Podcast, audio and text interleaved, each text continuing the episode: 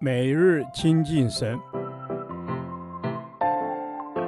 唯喜爱耶和华的律法，昼夜思想，这人便为有福。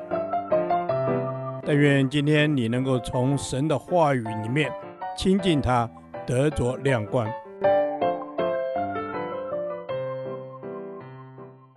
加拉太书第九天，加拉太书四章十二至二十节，为父为母的心。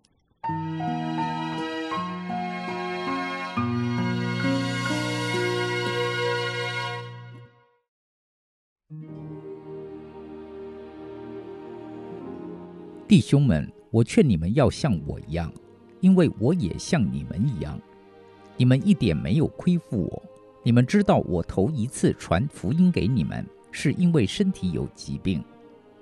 你们为我身体的缘故受试炼，没有轻看我。也没有厌弃我，反倒接待我，如同神的使者，如同基督耶稣。你们当日所夸的福气在哪里呢？那时你们若能行，就是把自己的眼睛剜出来给我，也都情愿。这是我可以给你们做见证的。如今我将真理告诉你们，就成了你们的仇敌吗？那些人热心待你们，却不是好意，是要离间你们，叫你们热心待他们。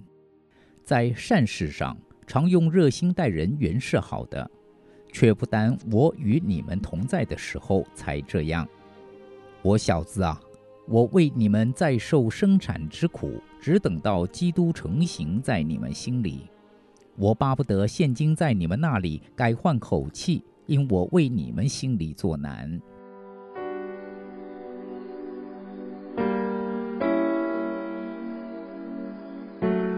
保罗不只是学识渊博、思想缜密、辩才无碍，他更是用生命在服侍加拉太教会。我们在这里看到他在情感上真挚的一面。当他看到他们因别人错误的教导而走偏了，他的心是何等着急，希望他们能快快的离弃错误的价值观，回到正确的方向。回想过去在加拉太教会的时光。那时保罗刚好生病，弟兄姐妹用爱心接待他，为他受考验、付代价。保罗感受到他们接待他如同神的使者，如同基督一般，他深受感动。他们所摆上的难能可贵，足以让保罗为他们做见证。然而，当外来假教师带来错误的教导，保罗提出警告时，加拉太人抵挡的态度让保罗忧心。他说：“如今我将真理告诉你们，就成了你们的仇敌吗？”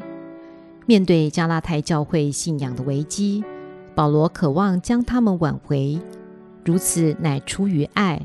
他说：“我为你们在受生产之苦，只等到基督成形在你们心里。”我们看到一个牧者为父为母的心，即使要重来一次。他也愿意为他们付上代价。一个基督徒的生命成熟是需要时间的，在一生中，基督徒会经历许多阶段，也会有不同的人在过程中帮助我们。初信阶段是最重要的阶段，从不信到信，带领我们的人如同怀孕一样，为我们信主迫切祷告，一点一滴地将福音的真理灌输在我们的生命中。使我们可以慢慢改变、成长，终至重生得救，成为吃灵奶的婴孩。这时候生命不成熟，很容易被仇敌掳去，失去了信仰的初衷，还得让人再一次受生产之苦，将我们挽回过来。亲爱的弟兄姐妹，在信主的过程中，是否有人为你受生产之苦？是否有人为你在神面前付上代价？这样的人值得我们敬重，并为他们感恩。另外，在你身边是否有人正在属灵婴孩的阶段，或是面临生命低潮的光景？你是否愿意为他受生产之苦？是否愿意为他付代价将他挽回？但愿保罗为父为母的榜样，激励我们愿意成全别人的生命，愿意陪伴别人长大成熟。陪他走第二里路。主啊，谢谢你过去为我预备属灵的父母，为我付代价成全我的生命。求你帮助我，让我也愿意用为父为母的心陪伴扶持属灵生命幼嫩或在生命低谷的肢体。